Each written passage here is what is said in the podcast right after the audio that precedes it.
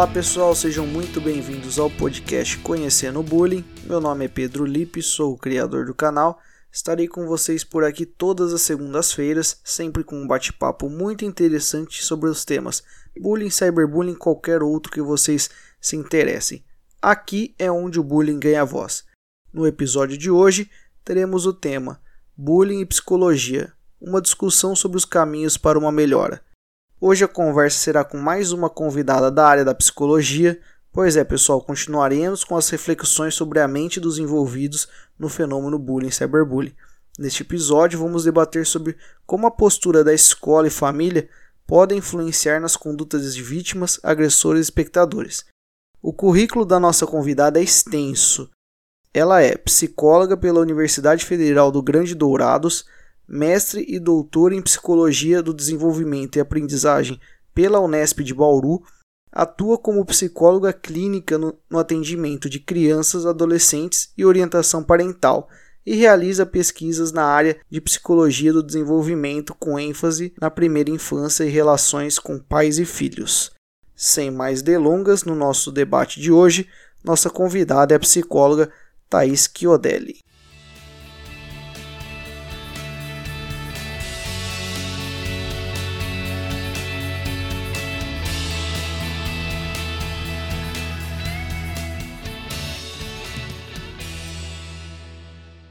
Thaís, seja muito bem-vindo ao programa.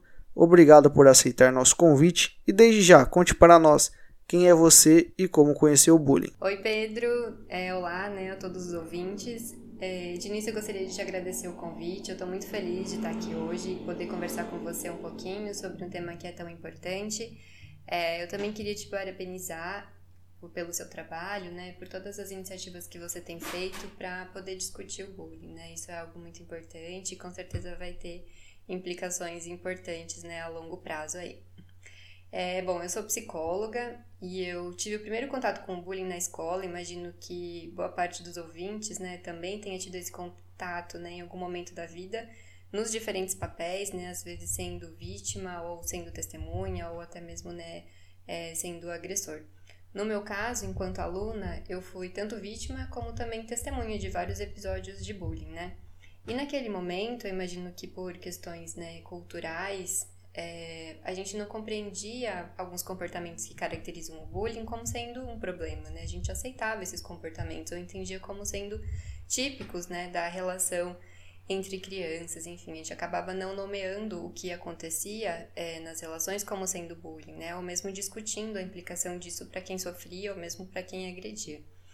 Então, esse foi meu primeiro contato, mas nesse contexto escolar. E depois, na graduação, eu tive um contato né, maior com o tema, entendendo ele na sua complexidade, né? E aí sim podendo estudar e aprendendo sobre o impacto que é produzido para o desenvolvimento humano, para as relações sociais, escolares né, e familiares, tanto das vítimas como também dos agressores, e pensando então em possibilidades né, de atuação para remediar, para reduzir, para prevenir, enfim, todo esse, esse contexto de possibilidades que se tem quando a gente pensa é, no bullying, né, em ações relacionadas a isso. Thaís, a escolha da profissão de psicóloga foi algo natural ou foi um processo, uma influência externa? Como que você chegou até essa profissão de hoje? Penso que essa minha escolha ela teve, esteve né, muito relacionada à minha história de vida e também aos meus interesses. Quando eu era criança, eu tive algumas dificuldades que acabaram demandando um acompanhamento psicológico e eu fiquei muito encantada com a profissão, é, porque a psicóloga naquele momento foi alguém que eu tive um bom vínculo, é, foi alguém que me ajudou bastante com coisas importantes, né?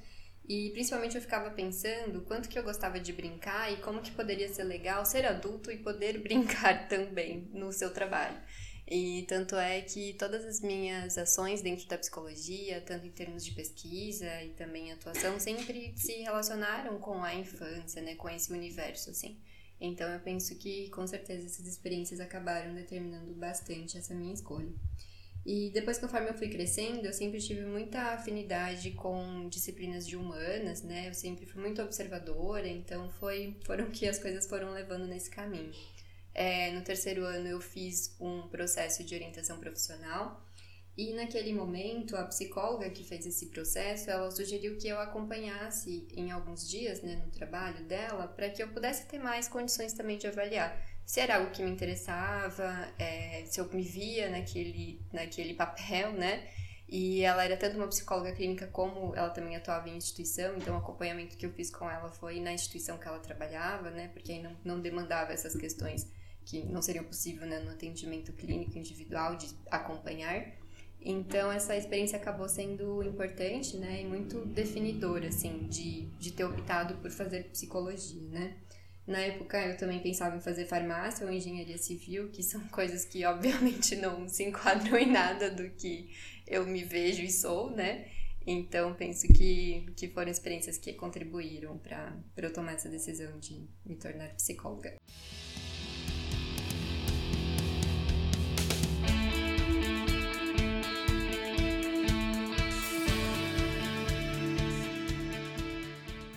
Thaís, agora entrando no nosso bloco principal e no tema principal de hoje. É quase um consenso que nos estudos sobre bullying e cyberbullying, um dos principais métodos preventivos e de combate a esses fenômenos é através do conhecimento sobre o tema por todas as partes envolvidas, alunos, pais, professores, escola em geral e até mesmo a sociedade. Esse conhecimento da temática, somado à descoberta das consequências que existem das agressões para as vítimas e para os agressores e também para os espectadores, auxilia na redução dos casos. Dentro desse cenário, você entende que a implementação de algumas disciplinas dentro das escolas nessa primeira idade escolar, tal como civilidade, moralidade, noções de direito, noções de psicologia até mesmo, auxiliariam uma mudança de comportamento no longo prazo nessas crianças e jovens de idade escolar em relação à temática bullying? É, essa informação ela é muito valiosa, é, porque os resultados que essas pesquisas ela tão, elas estão produzindo, né, elas precisam ser consideradas na hora do planejamento de ações de combate ao bullying. É, por quê? Né? Porque justamente elas vão possibilitar que a gente pense em intervenções que sejam preventivas e não apenas remediativas. Né? O que, que seria isso? É, da gente poder atuar sobre o problema antes dele acontecer. E não apenas quando ele já está acontecendo, já está instalado lá e os problemas estão é, afetando né, as crianças e as pessoas envolvidas. E a oferta de disciplinas com essas temáticas, ela pode produzir impactos que são positivos, é, principalmente se focarem no ensino de desenvolvimento de habilidades sociais e socioemocionais das crianças e também dos adolescentes. E, de forma geral, já existem muitas escolas que têm inserido essas temáticas nos seus currículos, né? E isso pode acontecer de formas diversas, seja, por exemplo, por meio do desenvolvimento de projetos mais temáticos é, pelos alunos, né? Ou mesmo de disciplinas, é, de materiais pedagógicos, né? Que são é, trabalhados na escola, né?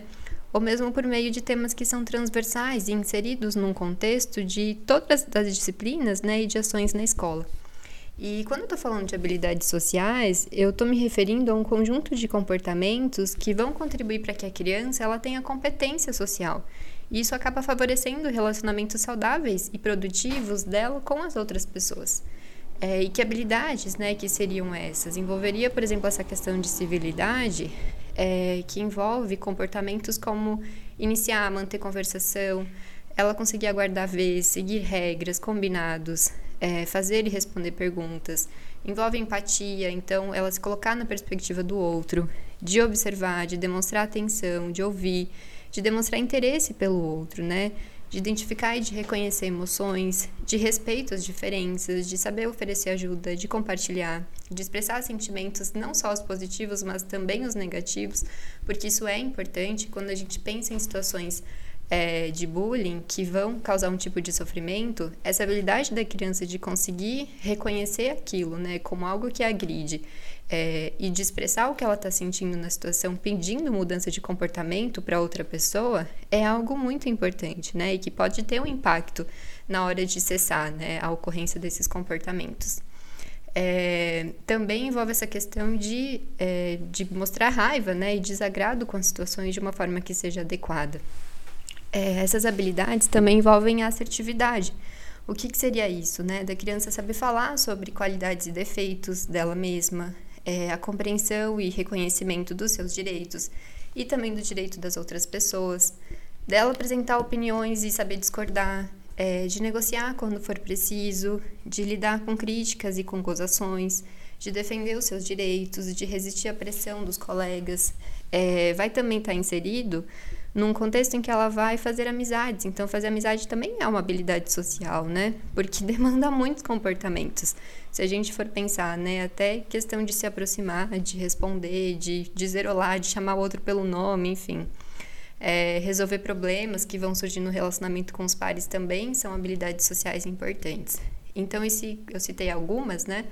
Mas esse conjunto todo de habilidades, ele vem sendo estudado pela psicologia já há muitos anos e em diferentes contextos. É, eu trouxe aqui essa questão mais na infância e na adolescência, mas se a gente for pensar enquanto adultos, é, a gente também precisa ter uma série de comportamentos que vão garantir que a gente tenha competência nos nossos relacionamentos. E não só familiares é, ou de amizade, né, mas também nos relacionamentos amorosos e de trabalho. E por que eu estou falando sobre essas habilidades é, sociais? Né? Porque se a gente for pensar num contexto de bullying, tem muitas pesquisas que vêm já há muito tempo apontando que a promoção dessas habilidades, elas são, na verdade, fatores de proteção, né? elas podem contribuir para que ocorram reduções de agressão e também de vitimização. Então, quando a gente pensa em oferecer essas disciplinas, é, eu penso que poderia sim ajudar, mas mais do que isso, é importante que não seja apenas uma questão verbal, né, de estar lá na aula, de ser uma coisa teórica, enfim, e que se insera também quando o ano escolar acaba, né? A gente precisa pensar em inserir essas habilidades e promover essas habilidades é, nos diferentes contextos da escola. E elas precisam ser trabalhadas de forma transversal, né, contextualizada às vezes, até mesmo nos conflitos que são típicos da sala de aula. E que isso, eu penso que aí sim, se você tem ali é, o ensino dessas habilidades, né, e a possibilidade de promovê-las é, num contexto mais natural da criança que está ali nas interações sociais, aí sim eu penso que seria possível você pensar né, numa mudança de comportamento a longo prazo. É, e aí o que é importante é que se a gente pensa e entende essas habilidades como sendo importantes, é toda uma geração que acaba sendo ensinada, e às vezes até desde a pré-escola, e eu penso que esse seria um cenário ideal, até por conta do quanto que é importante, e já vem se discutindo há muito tempo essa questão é, da primeira infância, que é esse período de 0 a 6 anos, como algo que é essencial em termos de desenvolvimento humano, é, o quanto que é importante, então, desde muito cedo, tratar dessas questões, né? E ensinar as crianças e dar oportunidade para que elas aprendam essas habilidades. A tratar o outro com respeito, a estabelecer relações que são saudáveis, a respeitar os seus direitos e também das outras pessoas e assim por diante, né? E no caso de agressões que já existem, é, também é possível a gente promover essas habilidades, né? De forma a treiná-las, de forma direta ou indireta. É, e aí, no caso das escolas que têm um psicólogo escolar, é, elas acabam sendo favorecidas nesse sentido também, porque ele tem uma série de atuações que podem pode fazer, né, de forma mais sistematizada, é, visando, né, o desenvolvimento dessas habilidades. Então, é, o ensino dessas habilidades ele acaba sendo importante porque vão, vão estar inseridas, né, e vão estar relacionadas à maneira como as crianças elas vão se comportar nas relações sociais e como é que elas vão responder a situações de agressão e de conflito, né, e ajuda também as próprias crianças que teriam talvez algum fator de risco para se tornar é, agressor a serem mais empáticas, né? E também ajuda as próprias testemunhas a conseguir se posicionar em algumas situações de violência, né? Caso elas vivenciam algum episódio desse tipo, é provável que, se a gente pensar na promoção dessas habilidades, é, essas crianças vão ter mais condições de lidar com essas situações de uma forma mais assertiva, pensando principalmente em reduzir é, sofrimento, né, e todas as consequências que a gente imagina, é, a gente imagina não, né, a gente já sabe é, que o bullying acaba acarretando, né, para a vida das vítimas, enfim. E acaba que essas habilidades, então, por serem ensinadas nesse momento da vida, elas vão ser importantes para os relacionamentos futuros, né? Dessas pessoas, né? E para os diferentes ambientes em que elas vão estar inseridas. Então, as habilidades sociais, né? Agora, no contexto mais amplo, elas também são importantes é, em termos de fator de proteção para a saúde mental. Então, pensando em promovê-las logo na infância, olha que potência que isso tem, né? Se a gente for pensar na formação de uma pessoa a longo prazo, né? E ao longo da vida dela. Se a gente for pensar na nossa história, é, poucas pessoas tiveram oportunidade de desenvolver essas habilidades. E pensa só o quanto de problema que a gente conseguiria evitar se a gente tivesse algumas habilidades, às vezes muito básicas, bem desenvolvidas, que é a questão, às vezes, de diálogo, de saber comunicar e expressar o que a gente está sentindo numa situação, de conseguir resolver problemas interpessoais, enfim. Então, é importante a gente ter esse olhar mais sensível para essa nova geração, né, e criar todas essas oportunidades para poder desenvolver esses comportamentos. Thaís, na sua opinião, qual é a melhor abordagem que deveria ser feita com os pais para auxiliar na prevenção desse fenômeno bullying? É, isso é uma coisa muito importante para a gente pensar, né? Porque a família ela é o primeiro contexto de desenvolvimento da criança, né? E durante muito tempo ela vai ser o principal, né? Porque tem crianças que vão entrar às vezes na, na educação infantil, né? É, logo no primeiro ano de vida, ou tem crianças que entram aos quatro anos, né? Depende muito de cada contexto familiar, da configuração, né? De quem são os cuidadores, das demandas dos cuidadores também.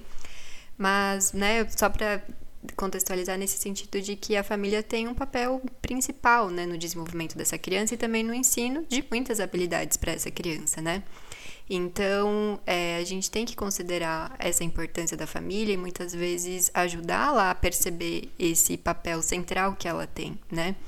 E porque eles são, acabam sendo né, observadores privilegiados dessa criança, porque ela passa a maior parte do tempo né, dela com essa família. E esse cenário ele está mais intenso agora com a pandemia, né? Então, se antes para algumas famílias e principalmente é, considerando né, alguns cenários de algumas escolas que têm tempo integral, que a criança então passava bastante tempo na escola e o contato com os pais às vezes era mais à noite, né, ou aos finais de semana. Agora com a pandemia esse cenário ele mudou, né? Tanto é que é, surgiram mais demandas na clínica, né? Não só por conta é, da pandemia também, mas porque os pais é, começaram a ser mais observadores de alguns comportamentos da criança, que às vezes até eram dificuldades que ela já apresentava, mas que não era tão evidente que, claro, se agravaram né, por todo esse contexto é, da pandemia. Mas eu estou falando isso nesse sentido do quanto que é importante conscientizar esses pais da importância que eles têm para a vida dessas crianças, né? E aí eu penso que é, as ações para conscientizá-los sobre isso e para pensando mesmo em ações em termos de é, prevenção iria muito nesse sentido de orientação, né? Então, de torná-los sensíveis em relação ao papel que eles têm no desenvolvimento da criança e principalmente é do quanto que alguns comportamentos deles e às vezes muito básicos impactam de uma forma que é muito relevante para a vida da criança. Então, por exemplo, né, se a gente for pensar em termos de prevenção, uma coisa que pode ser feita desde muito cedo, até mesmo quando a criança é muito pequenininha, é ouvir essa criança, né? E ouvir essa criança não é, por exemplo, é, eu estou com ela no mesmo espaço né, físico, mas eu estou assistindo televisão, eu estou mexendo no celular, eu estou fazendo alguma outra coisa. É realmente parar o que você está fazendo e estar disponível para ela. É você, às vezes, ter que se abaixar na posição dela e ter que olhar no olho dela e ter que mostrar que você está disponível, né? Ter todos esses comportamentos para sinalizar muito isso para ela de que você está disponível, né? E ouvir ela com atenção e, às vezes, colocando em palavras o que ela está te dizendo, né?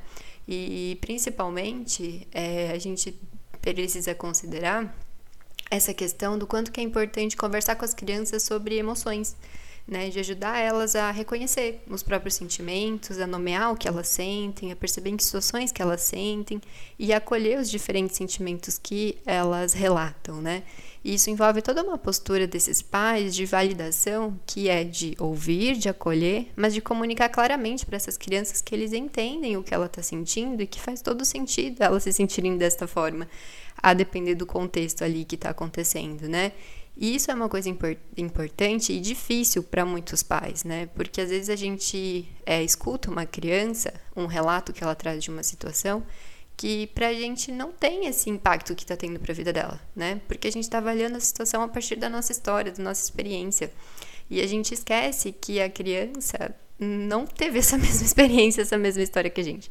Então a gente vai precisar se colocar nesse lugar, né, de escuta e da perspectiva dela, de entender o quanto que para isso para ela é importante, né?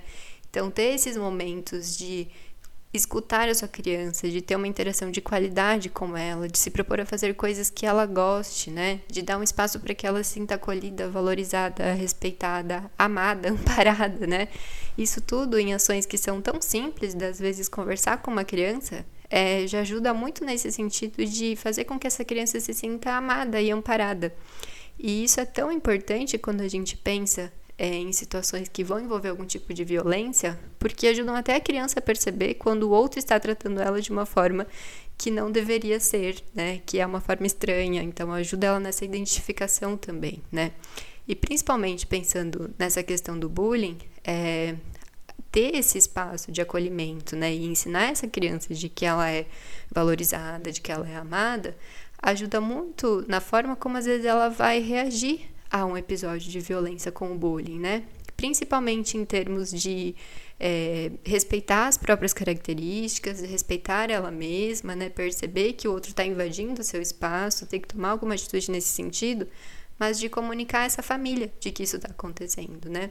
Então, é, coisas que são importantes, e principalmente quando a gente pensa em vítimas de bullying, que às vezes vão ter uma característica mais é, semelhante em termos de padrões de interação, que é serem mais introvertidos, terem mais dificuldades nas relações sociais, né? Se eles não tiverem uma família que está atenta a qualquer mudança de comportamento que eles têm, ou mesmo de humor, né? E se é uma família que não acolhe, que não ouve, a probabilidade dessas crianças contarem para esses pais vai ser muito baixa, né? Porque às vezes eles vão nem vão se expor a essa situação porque às vezes eles já conseguem prever que eles não vão ser ouvidos, não vão ser escutados, né? Ou que a família não vai dar o apoio que eles precisam, né? Então veja só como que ações que são muito simples é, podem ajudar a criar esse contexto de segurança para a criança e de amparo que vai auxiliá-la, inclusive, a relatar quando ela tiver com alguma dificuldade, né? E isso acaba sendo é, uma questão que é bastante importante, né? E aí, diante de um episódio em que a criança conta né, e comunica para os pais que ela está sofrendo algum tipo de bullying, é, algum, né, alguma situação nesse sentido, é muito importante que esses pais ouçam essa criança, né? Que eles deem crédito para o que ela está contando, que eles demonstrem então para ela claramente que compreendem o que está acontecendo com ela, o que, que ela está sofrendo e que vão ajudar ela a buscar soluções para isso, né? Seja por meio de um contato com a escola ou mesmo de buscar uma ajuda profissional de um psicólogo, né? E outra questão que acaba sendo muito importante, que eu penso que vai nesse sentido, né, de é, atuação que a gente pode ter com os pais, é de investigar sempre o que, que eles compreendem sobre o bullying, né, e que valores que essa família tem. Porque também tem essa questão de que alguns pais valorizam muito uma independência da criança e pode acontecer dela relatar algum episódio é, de violência que ela está sofrendo e esses pais é, incentivarem, incentivarem essa criança a resolver sozinha, né? E claramente essas crianças não vão, às vezes, ter essas habilidades para poder resolver uma situação que é tão complexa de forma é, sozinha, né? Então, o que a gente pode fazer é muito auxiliar esses pais a compreenderem o que é o bullying, que efeitos que ele tem para a vida do seu filho, o que, que pode acontecer se nenhuma ação for tomada, né?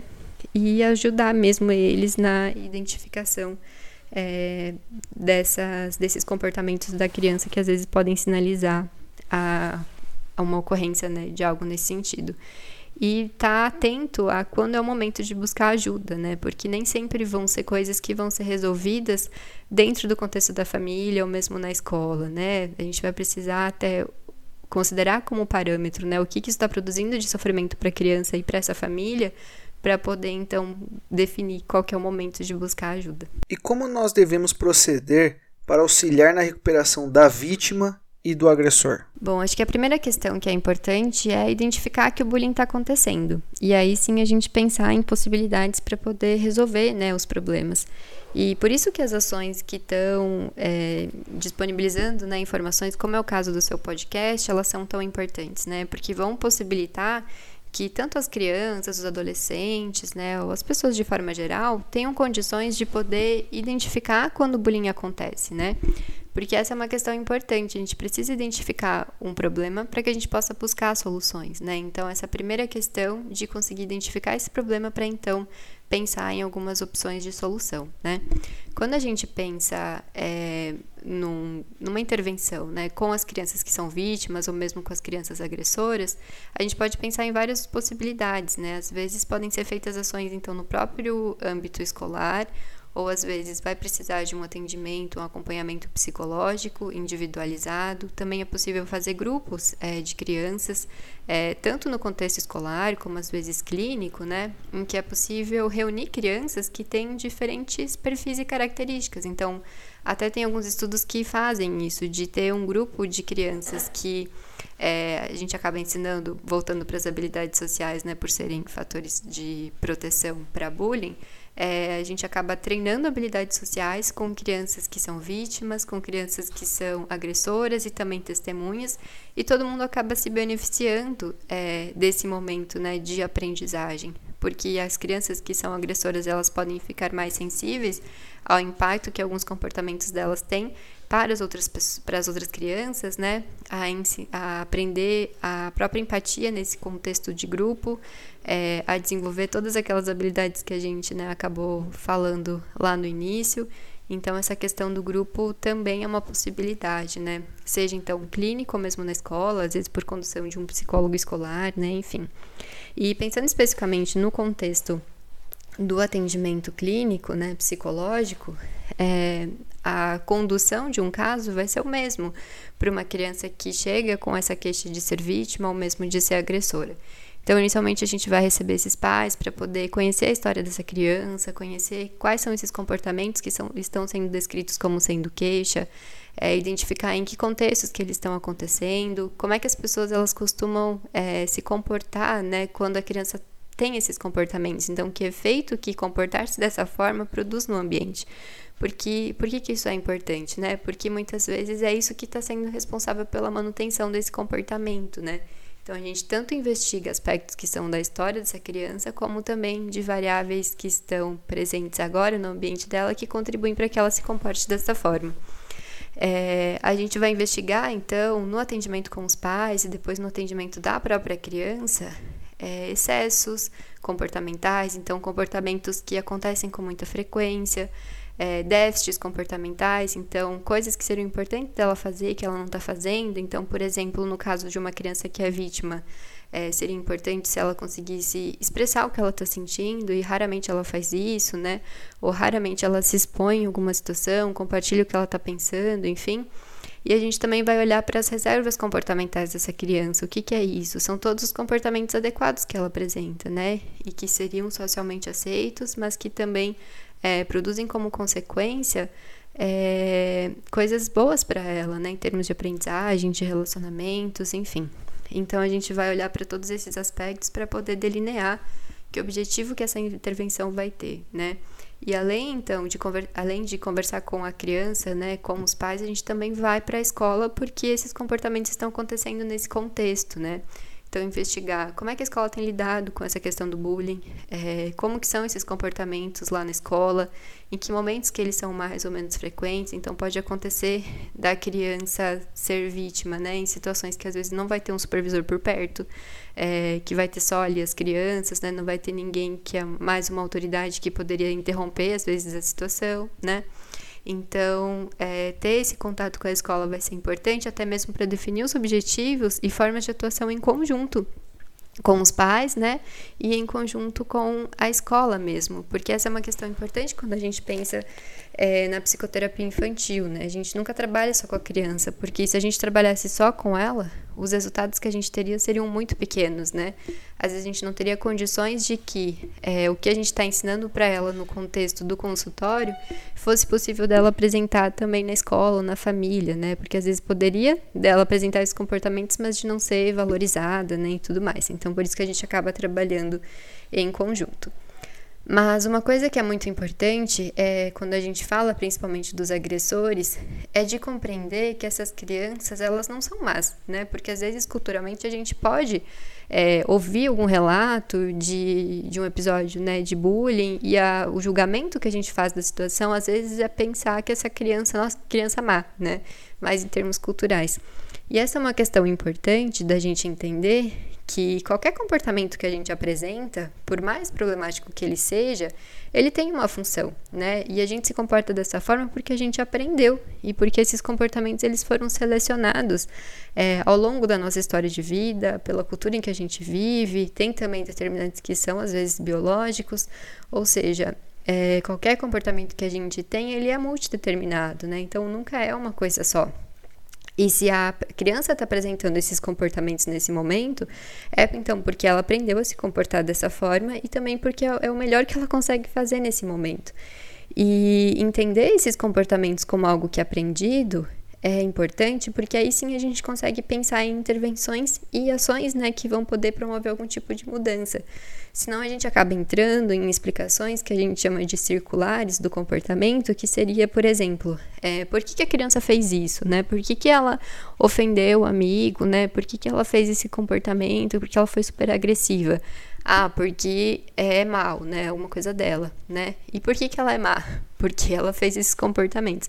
Então percebe como fica uma questão muito circular e a gente não avança, a gente não consegue pensar numa intervenção. Então, quando a gente assume que os comportamentos são aprendidos e eles são multideterminados, aí sim a gente vai poder pensar em, em intervenções, né, e oferecer então melhores condições para que essa criança possa aprender novos comportamentos, né, e poder modificar, é, ter mudanças aí de comportamento, né, e aprender formas mais eficazes de interagir com as outras pessoas e com os ambientes em que ela se insere, né. E isso também é válido para a vítima, né, ou para qualquer outra é, criança. Thaís, a Lei 13.185 de 2015, que é considerada a Bíblia do bullying por trazer os conceitos e as tipificações de como acontece o bullying no cenário nacional, e a própria LDB, que é a lei que estabelece as diretrizes e bases da educação nacional, já trazem como obrigação das escolas a promoção de ações que visam combater e prevenir o bullying e o cyberbullying.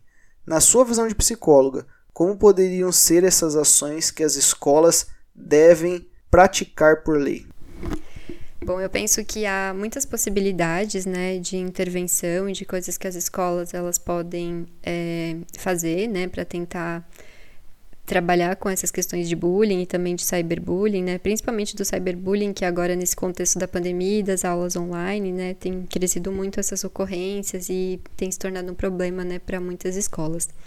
Mas algo que é muito importante de considerar é que às vezes só falar não vai ser suficiente, né? Vai produzir poucos efeitos, porque às vezes é difícil que alguns comportamentos em termos de mudança, né, eles sejam controlados apenas pelo que às vezes a criança vai ouvir, né? Então, vai demandar muito da escola planejar ações em que a ocorrência de comportamentos que se relacionam né, a bullying ou a cyberbullying, eles sejam consequenciados de forma a garantir realmente que ocorra uma redução, né? E, se for possível, seria importante pensar em que comportamentos que essa escola vai promover em alternativa ao bullying, né? Isso vai demandar muitas vezes entender que função que esses comportamentos estão tendo dentro da escola, né? Ou às vezes dentro ali do cenário mais online, né? Então, o que que acontece? Em que momentos que isso tem acontecido, né? No intervalo, é no início da aula, é diante de alguma dificuldade que alguma criança está apresentando? É, e quando isso acontece, como é que os pares, né? No caso, as próprias crianças, ou como é que os professores têm reagido a isso, né? Então, pensar em termos de consequências que são dadas para esses comportamentos é algo importante e eu penso que é algo que precisa é, estar por trás né, de qualquer ação que a gente for pensar nesse sentido. É, mas pensando né, de forma mais geral, é, algumas coisas que são possíveis é justamente fazer projetos né, com os alunos sobre essa temática, criar condições para que eles reflitam, para que eles discutam, discutem né, sobre isso, é, ter às vezes esses grupos então de treinamento de habilidades sociais ou de trabalhar essas habilidades então de uma forma que é mais é, transversal né, e contextualizada ao que está sendo ensinado na sala de aula E às vezes a própria ocorrência de algum episódio né, na sala de aula pode se tornar uma condição para que sejam discutidas essas questões que às vezes vai ser de discutir é, que impacto que está produzindo no outro, como é que o outro se sente, né, enfim, e de pensar junto com as crianças e com os adolescentes em alternativas para esses comportamentos, que essa também é uma questão importante de inserir eles, né, nesses processos de buscar soluções, né, não dar uma coisa apenas pronta, né, mas algo que faça sentido para eles também, que gere um engajamento e uma motivação, né. E tem muitas escolas que às vezes têm apostado em monitores, né? Então, crianças que vão estar mais atentas, é, ou que às vezes vão ser a referência para que um outro aluno chegue e compartilhe algum episódio, e é ela que vai servir como essa ponte, às vezes, de comunicação né, entre os alunos e a direção, né, a coordenação da escola. Então, é, e aí envolve o papel da escola de conversar atentamente com esses alunos e acolher quando isso acontece, né? Não fingir que nada está acontecendo, que é às vezes de comunicar aos pais, de buscar ajuda profissional prof, é, especializada, né? Se tiver um, um psicólogo no contexto da escola, melhor ainda, porque ele também consegue ter ações nesse sentido, né? É, enfim, eu penso que é muito de, nesse contexto mesmo, de estimular lideranças que vão ser positivas entre os alunos, né? Pensando em formas também de prevenir é, futuros casos. Então, trabalhar essas habilidades de solução de problemas sociais e emocionais, eu penso que sempre pode ser uma saída também nesses diferentes momentos que a escola vivencia, né? Nas situações ali das crianças. Buscando, então, soluções que vão ser coletivas, né?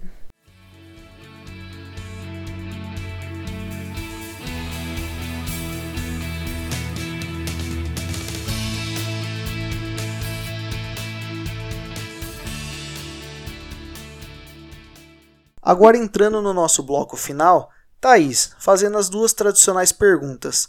Você se sente realizada na sua profissão de psicóloga atualmente? Sim, é, ser psicóloga é algo que me proporciona muitas alegrias. Eu gosto muito, né, de ser psicóloga, né?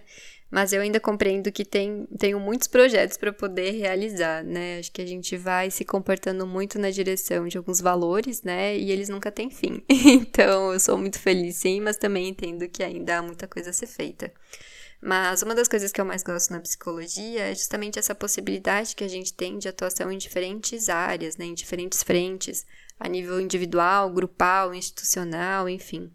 E pensando mesmo na extensão e na implicação que a nossa profissão acaba tendo para a vida das pessoas, né? Que é justamente auxiliá-las a encontrar, né, a descobrir uma vida que vai valer a pena ser vivida, né? Que esteja valorosa para elas, assim. Então eu entendo que só por essa consequência que é produzida do próprio trabalho já é um baita motivo, assim, para eu estar super engajada e motivada na minha profissão. E a segunda pergunta, se você pudesse deixar um recado para todos que estão escutando, qual seria esse recado? É, o meu recado ele vai muito no contexto do que a gente conversou hoje e olhando para a infância, né? Então, escutem as crianças. Acho que esse é meu principal recado. E escutar de forma a estar presente, a ouvir, a tentar entender a perspectiva dela, né? A não colocar, não se sobrepor em relação a essa criança, né? Mas de ouvir a gente sabe cada vez mais, né, pelo tanto de pesquisas que vêm sendo produzidas, o quanto que a infância é um momento importante que vai produzir impactos, né, na vida do indivíduo a longo prazo. Então, acho que investir na infância e ouvir as crianças é o meu recado para todo mundo. Thaís, como que o pessoal te acha? O pessoal quiser entrar em contato para saber mais sobre psicologia, mais sobre o tema que nós conversamos aqui hoje, quais são suas mídias sociais? As pessoas elas podem me encontrar nos meus perfis pessoais, tanto do Instagram quanto do Facebook, e eu estou nesses lugares, né, como Thaís Chiodelli. E também tem uma página profissional, mas que não é só minha, na verdade ela é fruto de um projeto que eu tenho um carinho imenso e que vem sendo trabalhado, né, aos poucos e a gente vem investindo cada vez mais nele, que chama Interagir, Brincar e Desenvolver. É, nessa página, né, eu e outras amigas que também são psicólogas, que também são pesquisadoras de, da psicologia do desenvolvimento, né, que é a área que eu acabo me debruçando, e principalmente da infância, a gente vai discutir sobre alguns assuntos que são comuns à infância e à parentalidade também, aos desafios. É, e a gente não só discute esses assuntos, como a gente vem é, trabalhando nesse projeto no sentido de oferecer um atendimento, né? Para desde gestantes, é, olhando para acompanhamento do desenvolvimento no primeiro ano da vida, e isso também é muito importante porque é, auxiliar esses pais a estarem sensíveis, né, oferecerem condições de qualidade para que as crianças possam se desenvolver de forma, de forma plena, isso perpassa também esses momentos iniciais da vida, né? Então, a gente também é, oferece esse tipo de atendimento e é, diferentes né, ações olhando para a questão de orientação parental e também formação de profissionais. Né? Então, a gente tem toda uma história que vem da pesquisa e da academia, né? Então, a gente tem pensado também em ações nesse sentido, de formação é, de profissionais, não só da psicologia, mas também de outras áreas, e que vão perpassar né, esses temas todos, e até mesmo, às vezes, trabalhar com intervenção precoce, que vem muito nesse sentido de forma preventiva, né? Então, as pessoas podem me achar nesses locais.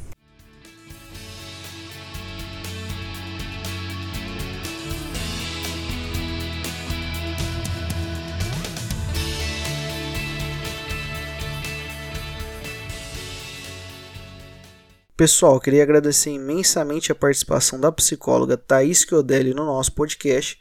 Sem dúvida foi uma convidada de enorme gabarito e currículo aqui conosco, podendo debater esse tema que é muito sensível dentro do bullying. Certamente todos que escutaram aprenderam muito sobre a temática. Muito obrigado. E eu agradeço muito de novo, foi muito bom estar aqui com vocês. Espero que a gente possa se encontrar em outros momentos. A todos que estão escutando o episódio de hoje, espero que tenham gostado. Esse foi o episódio número 11 do canal Conhecendo Bullying com a psicóloga Thaís Chiodelli. Se tiverem alguma dúvida, sugestão, elogios ou reclamação, mandem um e-mail para conhecendobullying@gmail.com. Compartilhem com todos que vocês acham que vão gostar desse podcast. Esperamos vocês na próxima segunda-feira. Obrigado, Thaís. Obrigado, pessoal. Tchau.